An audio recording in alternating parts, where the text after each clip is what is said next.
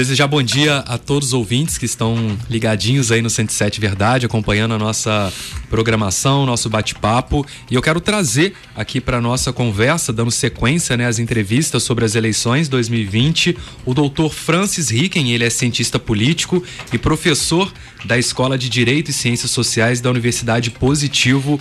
Bom dia, doutor Francis. Olá, bom dia, Rafael. Um abraço aos ouvintes. Bem-vindo ao 107 Verdade, falar um pouco sobre esse cenário político, já que a gente vive em 2020, né? Claro, além da pandemia, a gente vive as eleições é, que irão decidir, né? Os novos prefeitos, vice-prefeitos e também os vereadores dos municípios é, brasileiros. Mas agora, nesse momento, a gente tem acompanhado a apuração, né? Das eleições lá nos Estados Unidos, as eleições presidenciais. É, eu queria saber é, do senhor, doutor Francis, é, qual que é o impacto das eleições dos Estados Unidos no atual cenário político brasileiro? Tem alguma relação? Olha, Rafael, eu acredito que é, é, uma eleição extremamente importante e é impactante para o mundo. Consequentemente, gera reflexos aqui no Brasil. Acho que gera muito mais reflexos em âmbito federal, né? Principalmente nas políticas do presidente Bolsonaro, que vai arrefecer o discurso é, se por um acaso o presidente Trump venha a perder as eleições para o Biden. É, e a gente vai criar, em âmbito mundial, um equilíbrio maior na política, né? É, o Trump tem, tem demonstrado nos últimos anos e nas últimas falas dele um posicionamento extremamente autoritário e um posicionamento que incomoda inclusive alguns republicanos das antigas, né? Então, é, acredito que vai equilibrar a política do mundo, consequentemente pode gerar impactos não só na eleição municipal, mas sem dúvida na eleição é, para presidente e também no posicionamento do nosso presidente da República.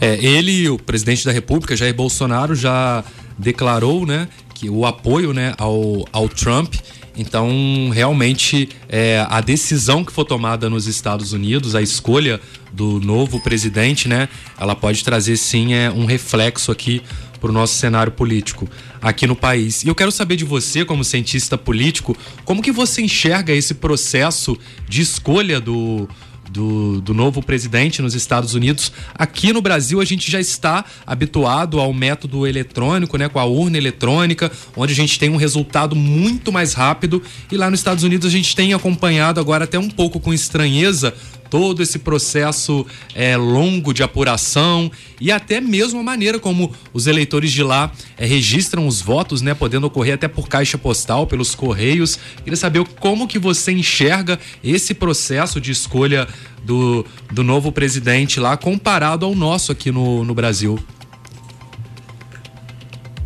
acabam sendo sistemas diferentes, né? Lá eles têm um federalismo que permite que os estados tenham mais liberdade. Então, a única obrigação que o Estado tem é de dar o resultado, é dizer quais, é, em quais, em qual candidato o, de, o delegado do seu Estado vai votar.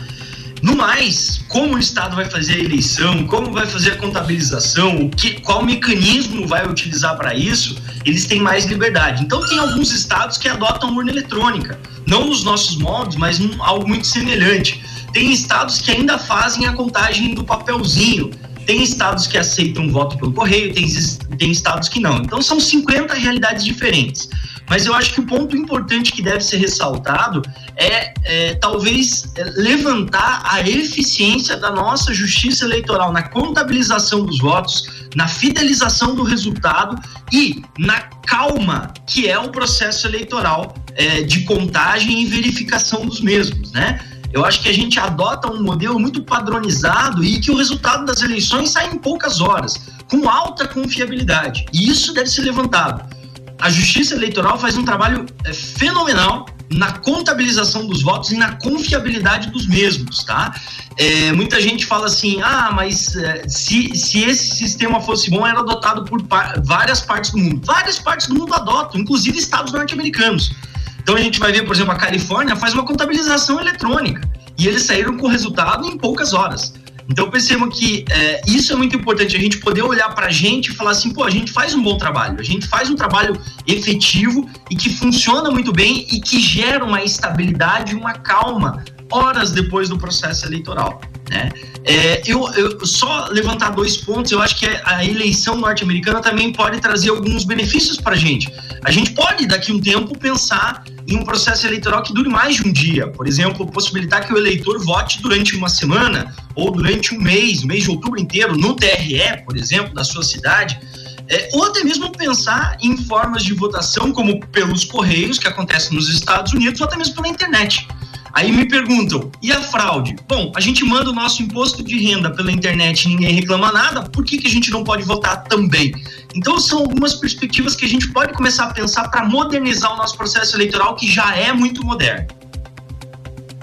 E falando nesse processo de escolha, ultimamente a gente é, escuta de alguns candidatos, né? Até mesmo o Trump fez isso agora é, sobre a confiabilidade de todo esse processo. Você acha que isso tem enfraquecido esses sistemas que a gente utiliza de votação? Eu acredito que não, Rafael, pelo seguinte aspecto. É, eu acho que esse momento de incerteza que os norte-americanos estão passando, a gente não passou em nenhum dos nossos processos eleitorais a partir do momento do estabelecimento do voto eletrônico. Então, percebam, eles já estão há três, quatro dias numa lógica de insegurança para alguns estados, inclusive com, é, com situações de, de conflitos entre estados e até mesmo dentro dos estados que a gente não passou. Então, é, eu acho que só, só remonta a necessidade da gente exaltar esse sistema nosso, que é um sistema moderno, é um sistema confiável e é um sistema que tem uma justiça eleitoral que pode comprovar o resultado. Uma coisa interessante nos Estados Unidos, não existe uma justiça eleitoral. O, o, a, a contabilização dos votos é feita por uma associação de veículos de imprensa, que é uma coisa muito curiosa.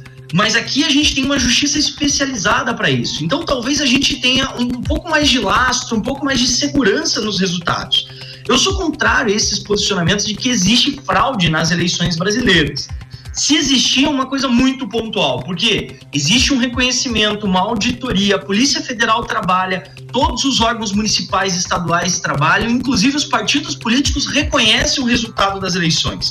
Então, as nossas eleições são extremamente modernas no que tange a contabilização e a confiabilidade. Eu faço a seguinte pergunta, Rafael: imagine você tendo um negócio, você prefere administrar o seu negócio anotando tudo numa cadernetinha ou colocando uma planilha no Excel ou um sistema específico para contabilização de entradas e saídas? Eu prefiro a segunda opção. É a mesma coisa o processo eleitoral eletrônico. A gente tem muito mais confiabilidade e segurança na tomada de decisão.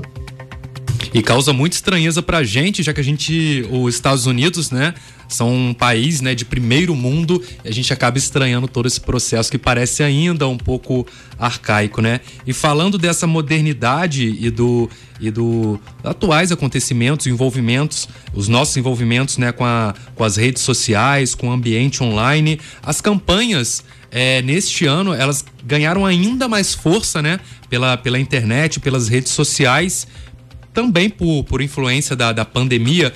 E eu queria saber do senhor, doutor Francis, é, se isso, fazer as campanhas em redes sociais, pode contribuir ou confundir o eleitor.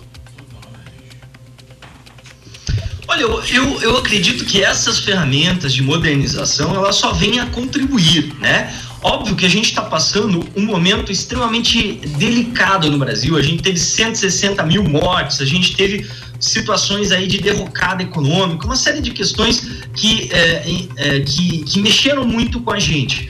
Mas as redes sociais não, elas não vêm substituir o corpo a corpo, elas não vêm substituir os debates, elas não vêm substituir, por exemplo, aquela campanha chamada tradicional, mas elas vêm adicionar a campanha tradicional.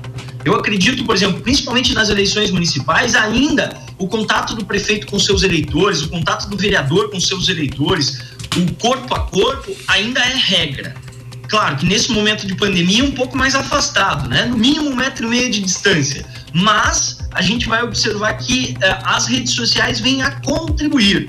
E acredito que esse talvez seja o terceiro processo eleitoral que a gente passa com o surgimento de redes sociais ou mecanismos de informação e a gente tem aprendido muito. No início, lá em 2006, a gente tinha aquelas correntes de e-mail onde você recebia notícias falsas pelo seu e-mail. Nas últimas eleições a gente viu uma enxurrada disso e hoje, por exemplo, é, ferramentas como o WhatsApp, a WhatsApp impedem, por exemplo, o envio em massa de mensagens. Ou seja, a gente está se adaptando a essas redes e se adaptando às tecnologias com o objetivo delas agregarem mais a democracia. Eu tenho uma visão muito otimista desse processo. E acredito, por exemplo, que a gente, é, em certa medida, em um curto espaço de tempo, vai fazer bom uso dessas redes, bom uso da internet, bom uso das ferramentas, para que a gente possa aprofundar ainda mais o nosso modelo democrático. E assim a gente começa a perceber também o comportamento do eleitor, né? Que passa a, a vivenciar mais essas abordagens, né? Pelo, pela, por meio de tecnologias digitais, como WhatsApp, redes sociais. Então é realmente precisa ficar atento a esse ponto que o senhor levantou em relação às fake news. Mas sabemos que elas sempre existiram, né? Elas só passam a, a habituar em, em ambientes diferentes. Falando sobre influências, como as eleições municipais, as eleições deste ano, né, podem influenciar o pleito de 2022. Isso é possível? Sem dúvida. É, o que a gente observa é que as eleições municipais elas são meio que um termômetro para a eleição presidencial. Então vamos pensar na seguinte perspectiva: é, apesar do presidente Bolsonaro não ter uma filiação partidária específica, candidatos que apoiam o presidente Bolsonaro, tendo um bom desempenho nos municípios, podem gerar um impacto positivo para ele nas próximas eleições. A mesma coisa vale se eles tiverem péssimos, é, péssimos resultados nos municípios e a gente não identificar aliados próximos do presidente Bolsonaro vencendo em lugares importantes, em estados importantes, é, consequentemente, um número significativo de municípios. Isso demonstra e dá um termômetro de que a coisa deu uma arrefecida.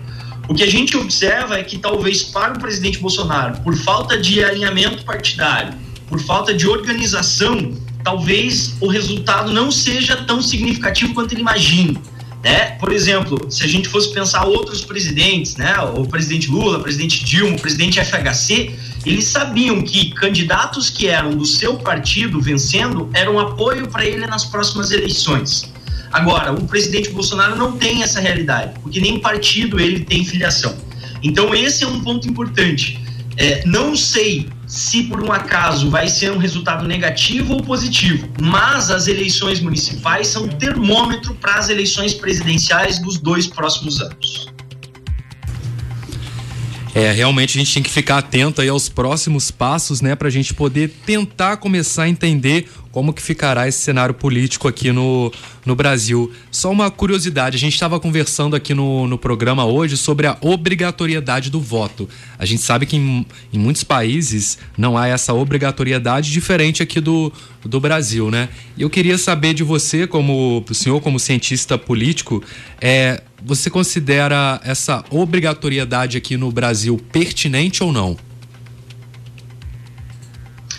Olha, Guilherme, eu acho que a, a questão da obrigatoriedade do voto ou a facultatividade dele é um, é um assunto um tanto quanto né, pequeno diante do nosso modelo democrático, né?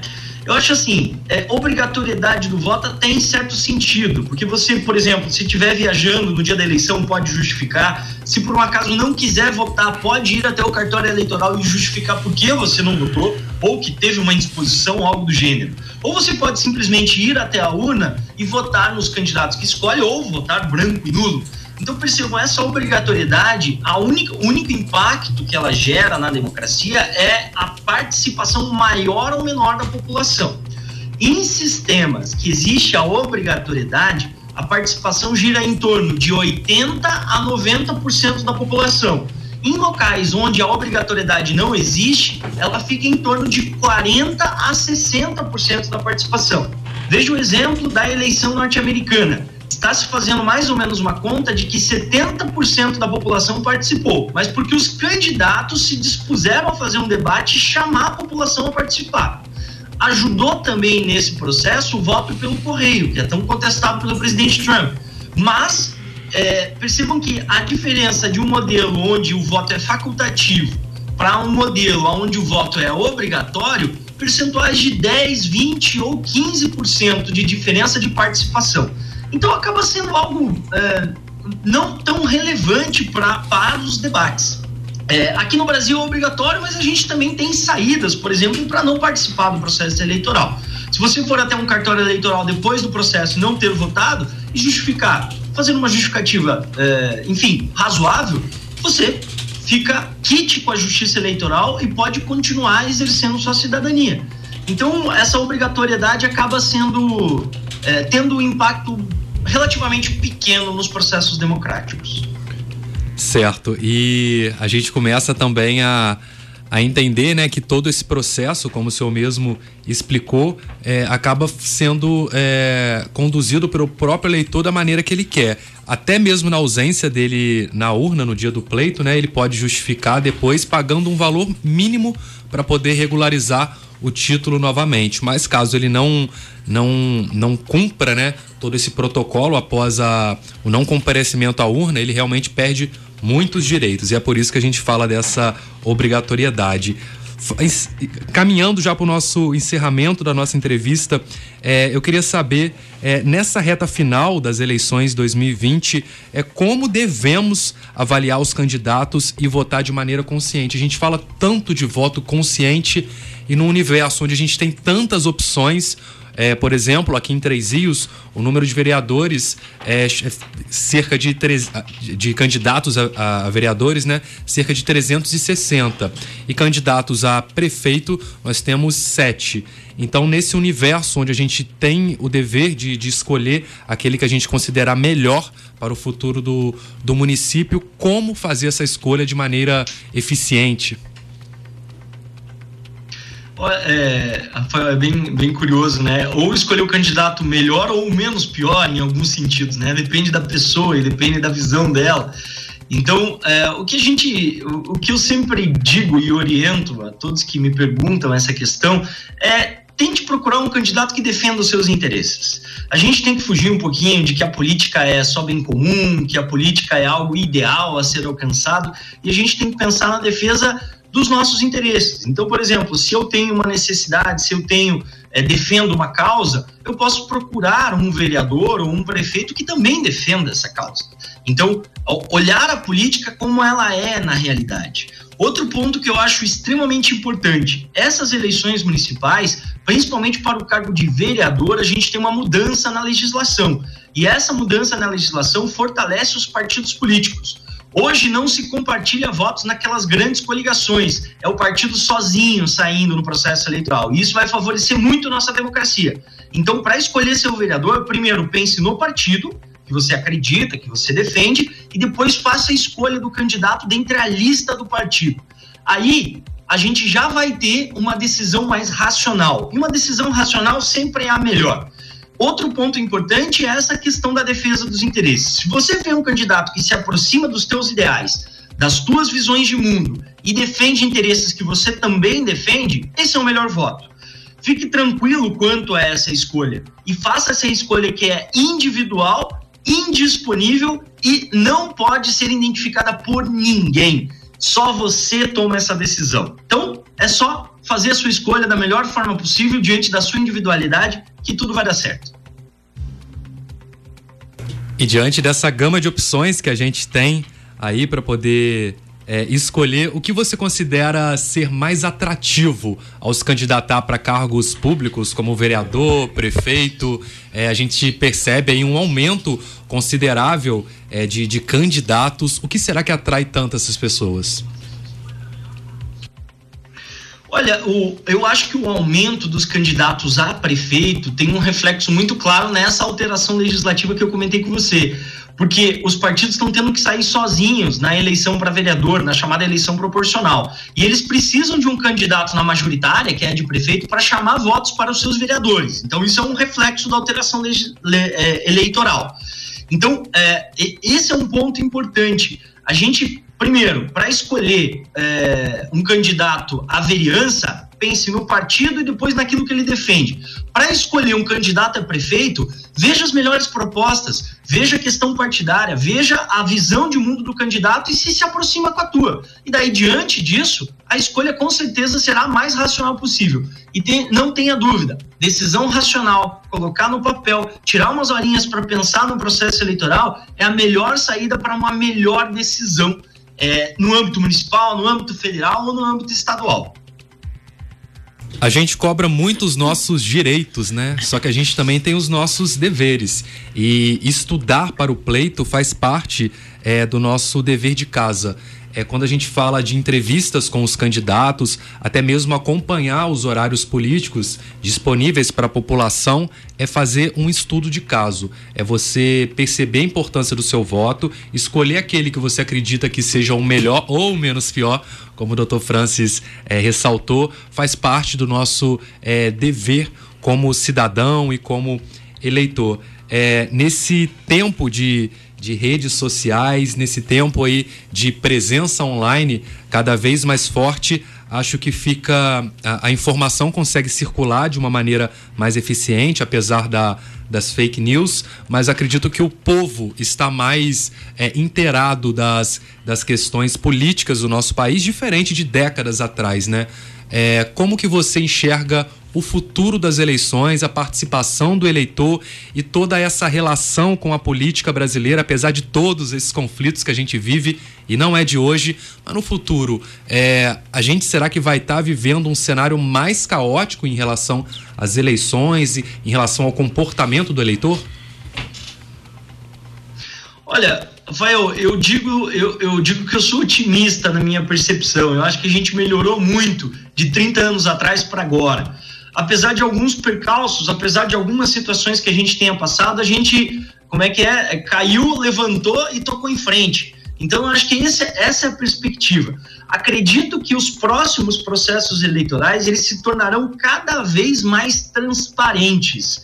A gente vai ter cada vez mais contato com o nosso candidato, com aquele que está à frente da administração pública é, seja por meio desses mecanismos digitais ou seja por meio até mesmo dessa aproximação do candidato, porque tem que fazer esse relacionamento orgânico. Lembrar, Rafael, que a eleição municipal é muito importante, é o local onde a gente vive, é o local onde a gente cria os nossos filhos, onde a gente constrói as nossas coisas. E é muito importante o eleitor perceber que ele faz parte desse mecanismo, é como se fosse um sistema e você é uma das partes desse sistema. Então, esse reconhecimento do cidadão ao pertencer à cidade, ao pertencer às questões políticas da cidade, é muito importante, muito relevante. Então, gostar da sua cidade, participar dos processos políticos, eu acho que é a melhor saída para que a gente tenha uma democracia mais profunda, mais transparente e que possibilite um bem-estar maior para o cidadão. Né? Então, eu vejo com, com bons olhos os próximos anos e acredito que as nossas instituições, Justiça Eleitoral, o próprio Poder Executivo, Poder Legislativo, os partidos políticos vão colaborar para que isso seja cada vez melhor. Então, é, eu tenho essa visão de otimismo e espero que essa visão de otimismo se concretize em um curto espaço de tempo. Visão otimista e uma visão também de evolução, né? É, a gente vai aprendendo, vai se adaptando a cada ano, então é o que fica mesmo é responsabilidade nossa como eleitor. A gente conversa agora com o Dr. Francis Ricken, ele é cientista político e professor da Escola de Direito e Ciências Sociais da Universidade Positivo. A gente está ao vivo também pelo Facebook da Rádio 107, mas a entrevista na íntegra, exibida aqui na rádio pelo Dial, as pessoas podem conferir, os ouvintes podem conferir depois no site da Rádio 107, acessando rádio107.fm br Quero agradecer a participação do Dr. Francis Ricken. Obrigado, tá, mais uma vez, por contribuir, por dividir a, a sua visão com a gente. E já deixo aqui um convite para uma nova participação para a gente falar um pouco sobre o resultado das eleições dos Estados Unidos e o que a gente pode esperar pela frente. Então já fica o convite aqui de antemão. Eu que agradeço, Rafael. Você sempre é muito gentil, o programa também é muito gentil com comigo e mando um abraço aos ouvintes. E se prepare, o processo eleitoral é algo importante. A gente tem que fazer parte com certo distanciamento social e aguardando é, uma visão cada vez mais otimista da política. Obrigado. Conversamos com o Dr. Francis Ricken e a entrevista estará disponível via podcast no site da Rádio 107. Até mais.